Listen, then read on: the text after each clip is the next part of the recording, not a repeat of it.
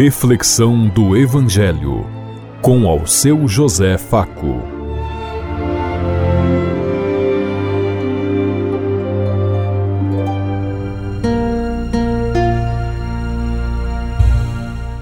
Paz bem a todos os ouvintes da Rádio Construtiva e todas as emissoras em sintonia conosco e o povo que nos ouve.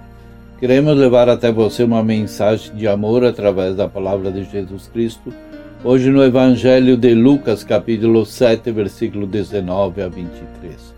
Quarta-feira, 14 de dezembro de 2022. Que a graça e a paz de Deus Pai, Deus Filho, Deus e Espírito Santo vos ilumine nesse dia e seja uma boa notícia para todos.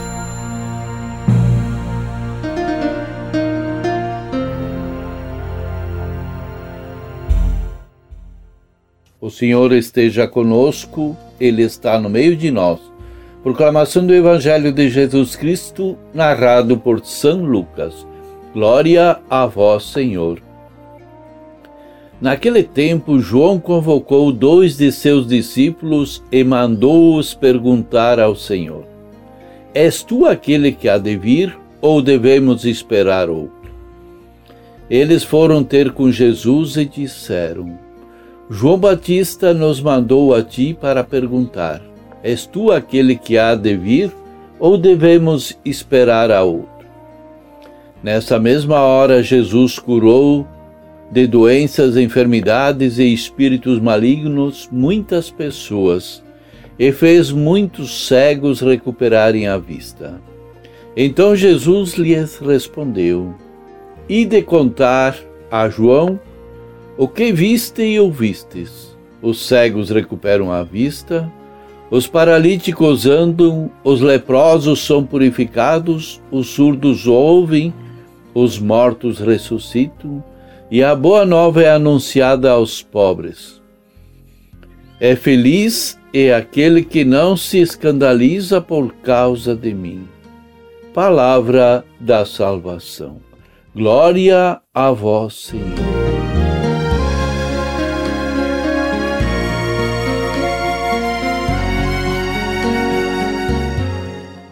É feliz, e feliz é aquele que não se escandaliza por causa de mim.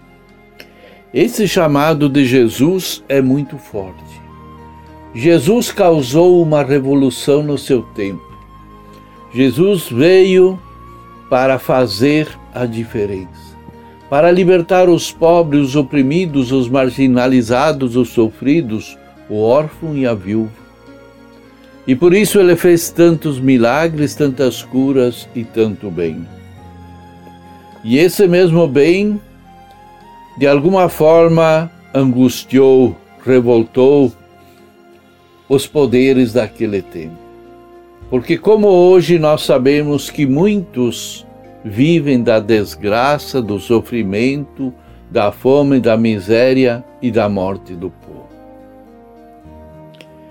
E Jesus quer a libertação de todos e nós muitas vezes não entendemos e mandamos lá como João Batista perguntar: És tu aquele que devia vir ou precisamos esperar outro?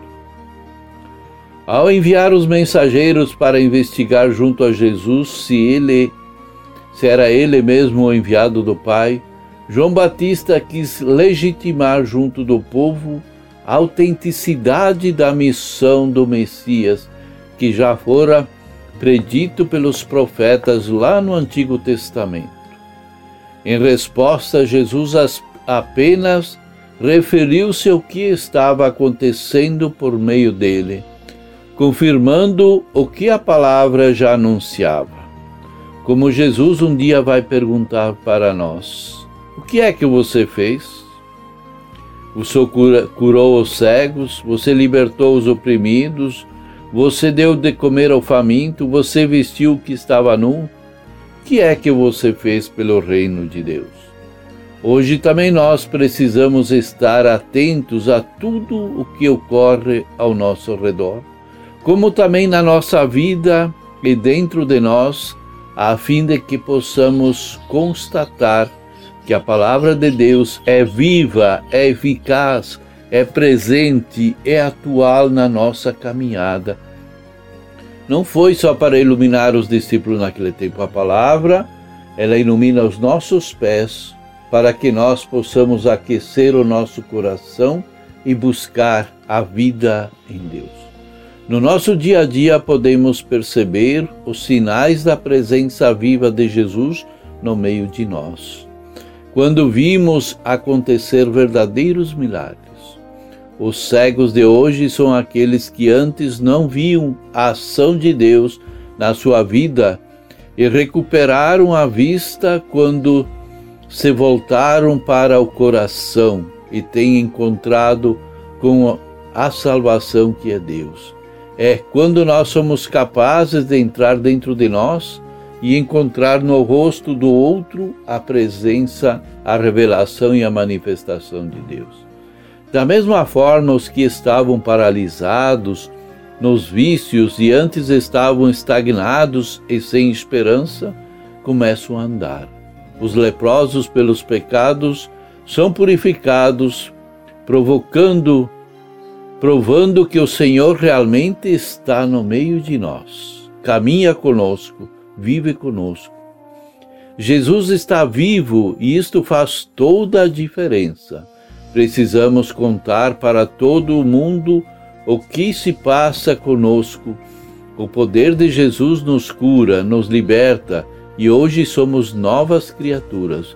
Não somos mais aquelas pessoas tristes, desanimadas, que por qualquer motivo se desesperavam. Porque Jesus é um Deus vivo, presente, não é um Deus morto que está lá no céu como muitos colocam lá distante. Ele é alguém que caminha conosco todos os dias. A esperança que norteia as nossas ações é a fé, é a bússola nos direcionando, por isso não precisamos esperar por mais ninguém. Jesus já veio e age no meio de nós.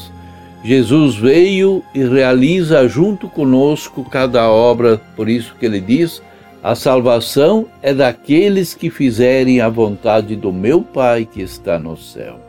E qual é a vontade de Deus? Nós vimos aqui fazer que os coxos andem, que os cegos veem, que os surdos ouçam, e assim por diante.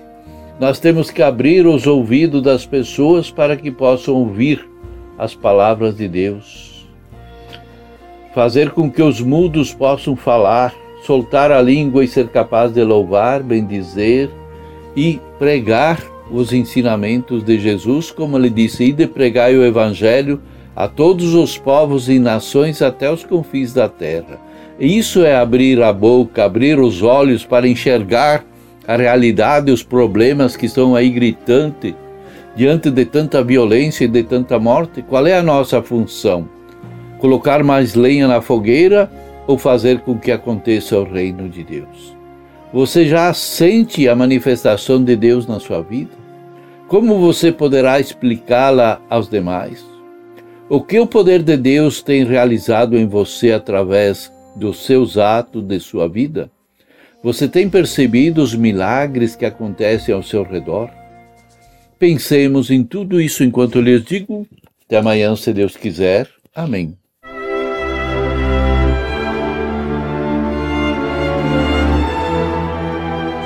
Você ouviu Reflexão do Evangelho com ao seu José Faco.